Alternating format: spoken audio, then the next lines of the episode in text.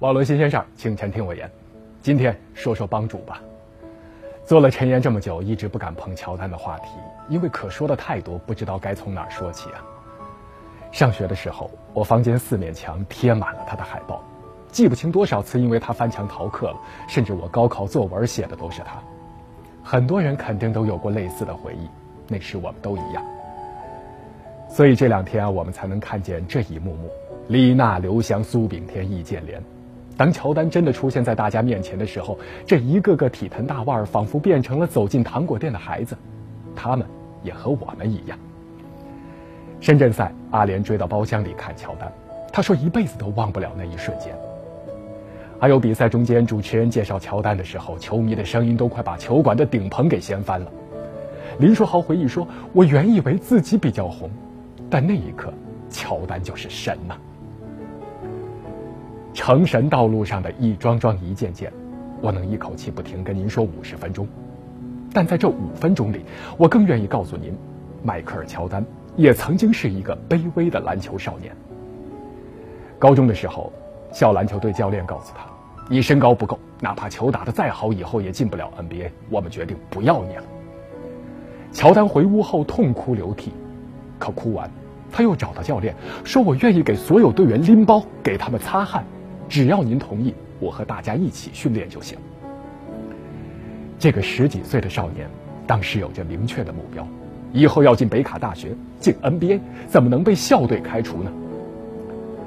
为了自己的篮球目标，他没日没夜的练球，困了就干脆睡球馆里。乔丹后来长到了一米九八，他父亲说：“我们家此前从来没有人超过一米八零。”或许是老天都被感动了。想要成功的信念，让乔丹在青春期多长了二十厘米，也为日后成神奠定了基础。有人说，乔丹是穿着球衣的上帝，他的伟大不仅仅是履历上总冠军、MVP、奥运金牌这样的成就，还有对篮球甚至对人生态度的传承。九八年全明星赛，十九岁的科比成为了史上最年轻的全明星首发。但是那个周末，最大的明星是拿了最有价值球员的乔丹。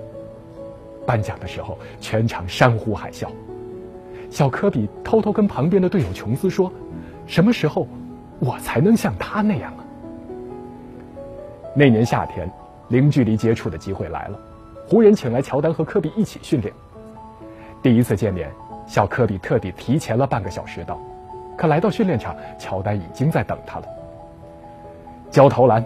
教防守，那个夏天，乔丹陪了科比十五天，告诉他，即使你再有天赋，缺少了艰苦的训练，也什么都不是。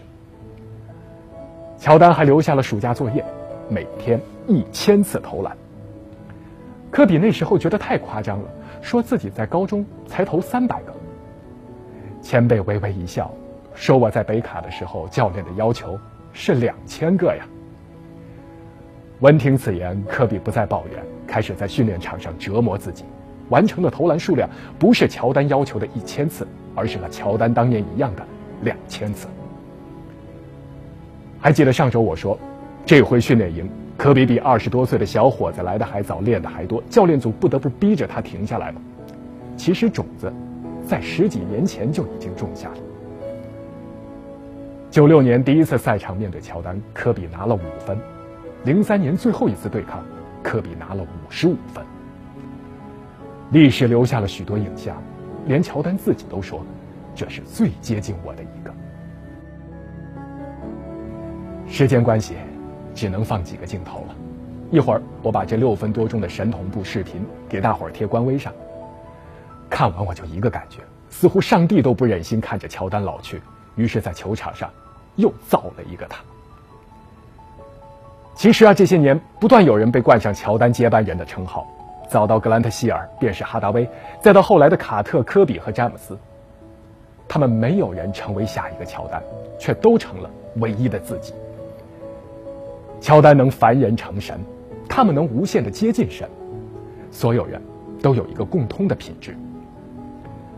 咱们先来看几段画面，这是乔丹这回来告诉大家的自己印象最深的三个瞬间。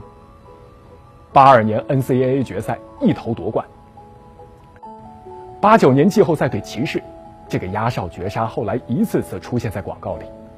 乔丹身边的背景帝埃洛说：“迈克尔仿佛就这么永远的停在了空中。”还有九八年环岛拉塞尔的公牛时代最后一击，成就了乔丹生涯的最顶峰。正是这一个个荡气回肠的瞬间，成就了篮球之神。但乔丹说：“回顾整个篮球生涯，我一共投丢了二十六个制胜球，缺席了差不多三百场比赛，投篮不中超过了九千次。我的人生一次又一次失败，这就是为什么我能成功。”简而言之。乔丹和我们之前很多的主人公一样，跌倒了爬起来，这就是成功的秘诀。把这句话记到骨子里吧，这比亲眼看见乔丹或者买到一双抢手的鞋，更加的荣耀啊！先到这里，我是怀姐，各位早安。